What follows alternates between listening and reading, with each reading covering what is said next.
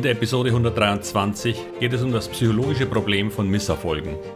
Leider haben diese ja auch Auswirkungen auf die Lebensqualität, was es zu vermeiden gilt. Das und wie man einige davon vermeiden kann, hören Sie in dieser Episode.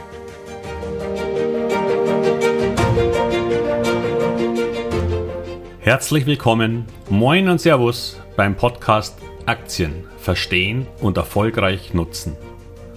Mein Name ist Wilhelm Scholze. In diesem Podcast erfahren Sie, wie Sie das Instrument Aktie für Ihre Geldanlagen richtig einsetzen und dabei den Großteil der Profis hinter sich lassen können. Wie Sie teure Fehler vermeiden und am Wachstum der innovativsten Firmen der Welt partizipieren. Tipps gibt's viele. Hier geht's ums Know-how. Misserfolge an der Börse. Wir alle die sich mit Aktien nicht nur theoretisch beschäftigen, werden diverse Misserfolge erlebt haben. Denn es gibt eine Vielzahl von Komponenten am Aktienmarkt, die wir selbst mit besten Analysen und Überlegungen nicht werden ausschließen können. Unwägbarkeiten und unerwartete Ereignisse wie Corona, Kriege, Bankenkrisen, Betrugsfälle oder politische Situationsveränderungen beeinflussen unsere Aktien. Und selbst wenn wir frühzeitig reagieren, so wird dies doch immer schon einen gewissen Verlust mit sich bringen. Auch wenn es im guten Fall nur ein Verlust von Teilgewinnen ist. Jeder, der behauptet, noch nie Geld an der Börse verloren zu haben, ist entweder überhaupt nicht dabei oder er schwindelt ganz gewaltig. Denn das wäre etwa so, als ob er sagen würde, er hätte noch nie beim Lotto verloren. Recht unwahrscheinlich, wenn er spielt. Solche Misserfolge können allerdings für manche Anleger ein erhebliches psychologisches Problem darstellen. Denn wenn ein Investment nicht wie erwartet und erhofft abschneidet, kann das Gefühl von Enttäuschung, Frustration und natürlich von Verlust ausgelöst werden. Doch kann dies nicht nur den Anleger selbst betreffen, sondern auch seine Beziehungen und so auch seine allgemeine Lebensqualität beeinträchtigen. Daher müssen wir Wege finden, damit umzugehen. Klar, das erste Ziel ist es natürlich, Misserfolge möglichst selten zu erleben. Das zweite, die Auswirkungen dieser auf unsere Finanzen gering zu halten. Und das dritte, einen Weg zu finden, damit so umzugehen, dass die trotzdem manchmal vorkommenden Verluste eben nicht unsere Lebensqualität beeinträchtigen.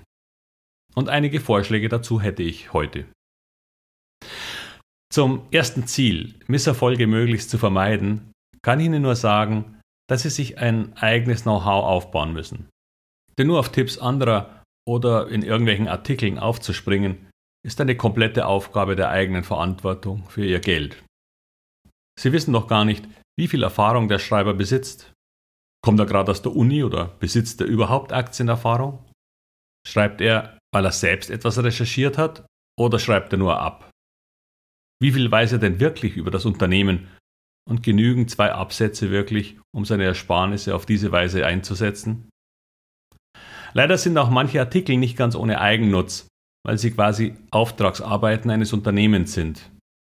Auch das kann zu einer gewissen Verzerrung der Wahrheit führen. Sie sehen, einfach auf andere zu hören, ohne die Argumente wirklich zu kennen, ist schon ein Risiko, das es zu vermeiden gilt. Viel genauer will ich heute darauf nicht eingehen, weil der Aufbau eigenen Know-hows ein eigenes Thema oder sogar Kurses wäre. Das zweite Ziel, die Auswirkungen auf Ihr Depot möglichst gering zu halten, kann man schon damit tun, dass Sie Ihr Depot diversifizieren. Verschiedene Branchen, Unternehmen und Kategorien können hier einen wesentlichen Beitrag leisten. Doch dies ist ebenfalls schon ein eigenes Modul für sich. Doch den Umgang mit veränderten Situationen kann man lernen und trainieren. Stellen Sie sich einfach ab und zu die Frage, welche Auswirkungen eine Nachricht im Fernsehen oder aus der Politik auf verschiedene Branchen haben kann. Nicht nur auf Sicht von zwei bis drei Tagen, sondern wirklich gravierende langfristige. So wie Lockdowns oder deutlich gestiegene Zinsen zum Beispiel. Man kann das üben und wird dadurch immer besser und schneller. Wir machen das quasi wöchentlich in den Zoom Live Calls. Doch heute geht es um die psychologische Seite von Misserfolgen und wie wir vermeiden, dass diese allzu große Auswirkungen auf unser Leben erhalten. Eine hatten wir schon, eine ausreichende Diversifikation. Denn dann kann selbst ein 50-prozentiger Verlust in einer Aktie durch die anderen ausgeglichen werden. Und das sollte uns zwar vielleicht etwas ärgern, aber keine schlaflosen Nächte bereiten. Dann geht es darum, Verluste auch zu akzeptieren. Wie schon gesagt, sie gehören zu diesem Spiel dazu. Hätten wir immer nur Gewinne, sollten wir alle innerhalb von zwei bis drei Jahren zu Herrn Bezos aufschließen können. Leider klappt das eher nicht. Doch man kann den Großteil aller Anleger und den Markt schon dadurch schlagen, dass man die ganz großen, teuren Fehler und Aktien vermeidet. Zum Beispiel, weil man die Bewertung einer Aktie bei seiner Überlegung mit berücksichtigt. Was tatsächlich sehr viele Anleger häufig unterlassen. Sie haben oft gar keine Idee, wohin eine Aktie eigentlich steigen sollte. Nur, wenn Sie dies nicht wissen, woher wollen Sie dann wissen, wann es Zeit wird, sich zu verabschieden? Und ich spreche hier nicht von Trading, das wissen Sie ja. Auch mein oder Ihr Depot besteht aus einer Mischung von gut laufenden und einigen vielleicht weniger gut laufenden. Und bei der zweiten Kategorie muss man wissen, ob es sich lohnt, einfach mehr Geduld zu haben oder ob man etwas übersehen hat. Geduld ist schon gut, keine Frage. Aber auch Warren Buffett stellt sich permanent die Frage, was spricht eigentlich dagegen? Wenn Sie die Mischung, also auch die Verluste akzeptieren, weil Sie das große Ganze betrachten, haben Sie schon eine Menge getan, um die negativen Auswirkungen auf Ihre Psyche zu reduzieren. Verluste psychisch zu akzeptieren ist wichtig und richtig. Sie allerdings ungefragt einfach hinzunehmen und das Problem nicht zu analysieren, jedoch nicht. Dennoch sollten Sie sich realistische Erwartungen setzen. Zu glauben, dass man 40% plus jedes Jahr macht, nur weil das vielleicht einmal in einer Boomphase gelungen ist, setzt diese Erwartungen allerdings einer großen Belastungsprobe aus. Nicht nur einzelne ihrer Aktien werden fallen, sondern manchmal auch der ganze Markt. Und dann reißt dieser für eine gewisse Zeit quasi alles mit in die Tiefe. Selbst die besten Aktien können sich dann dem nicht entziehen. Schauen Sie, was Corona angerichtet hat. Im ersten Schock fielen sogar Aktien der Online-Verkäufer um 25 bis 50 Prozent. Nur um ab Sommer wie Phönix aus der Asche zu steigen und sich dann zu verdrei oder zu vermehrfachen. Der Vorteil solcher Panikcrash ist, dass sie in der Regel nur von kurzer Dauer sind. Sie müssen sich nur dessen bewusst sein, dass sie immer wieder vorkommen. Dann analysieren Sie die Situation auf Auswirkungen auf Ihre einzelnen Aktien und versuchen, die stark auf Dauer Betroffenen zu verkaufen. Die anderen jedoch nicht. Denn niemand weiß, wie lange so ein Abverkauf andauert und fast immer ist es so, dass die besten Monate an der Börse überhaupt auf die schlimmsten davor folgen. Wer dann nicht dabei ist, verpasst einen nicht unbeträchtlichen Teil von Börsenerfolg. Lassen Sie daher jede Meinung über den Markt als Ganzes den Wahrsagern konzentrieren Sie sich auf Ihre Unternehmen und die vielleicht neuen Gewinner solcher neuen Situationen. Und deshalb wäre es auch so wichtig, sich ein Know-how zu den Fundamentaldaten anzueignen. Denn wenn Sie um die Bewertungen, Aussichten, Wachstum und Verschuldung wissen, werden Sie mit einem ganz anderen Vertrauen solche für alle Anleger unangenehmen Phasen durchstehen. Und nicht so selten sogar als echter Gewinner daraus hervorgehen. Ich habe während des Corona-Crashs ebenfalls erstmal viel Geld verloren. Denn ich, im Gegensatz zu manch anderem Auguren, wusste nicht, dass Corona kommt und welche gravierenden Auswirkungen innerhalb von wenigen Wochen auf uns zukommen würden. Doch nach ein wenig die Wunden lecken, war ich zum Glück in der Lage, die neuen Gewinner zu identifizieren. Die Zoom-Videos, Amazons und Westwings, die von Homeoffice und Lockdowns profitieren. Und am Ende war es sogar ein sehr gutes Jahr für mich. Nur hätten Sie mich das im Mai gefragt, hätte ich Sie für verrückt erklärt. Aktien zu besitzen heißt auch Reaktion. Ich habe gerade ein YouTube-Video zu der Aktie von TUI aufgrund der aktuellen Kapitalerhöhung erstellt.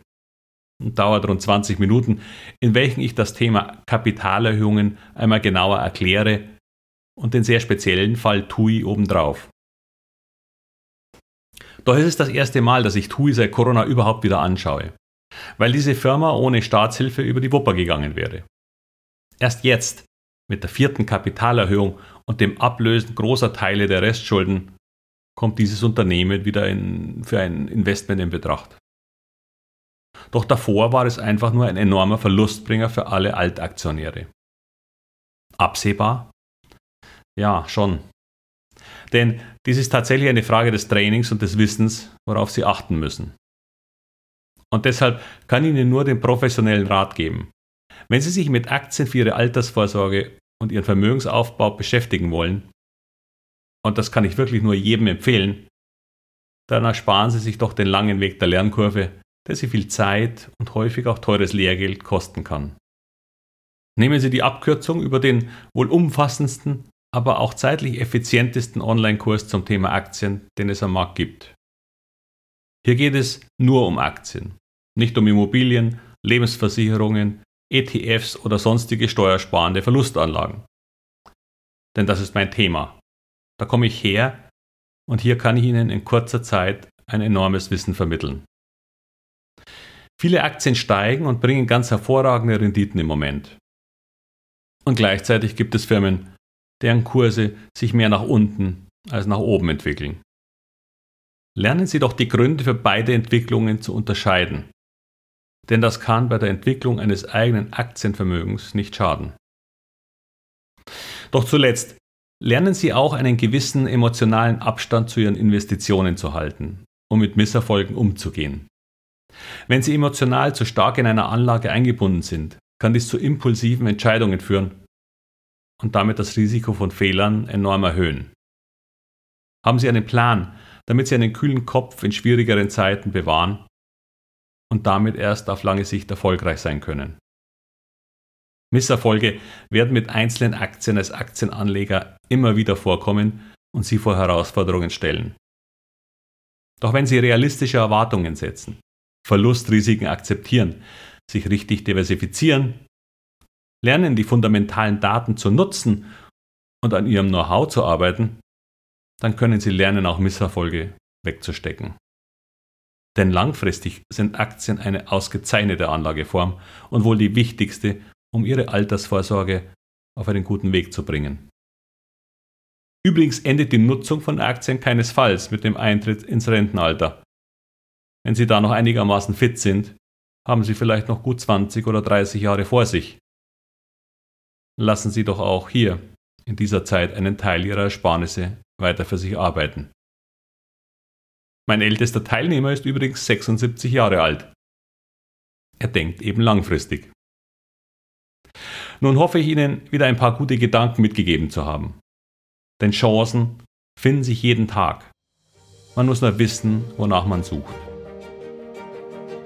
Doch damit wie immer alles Gute und viel Erfolg bei all Ihren Investments. Ihr Wilhelm Scholze.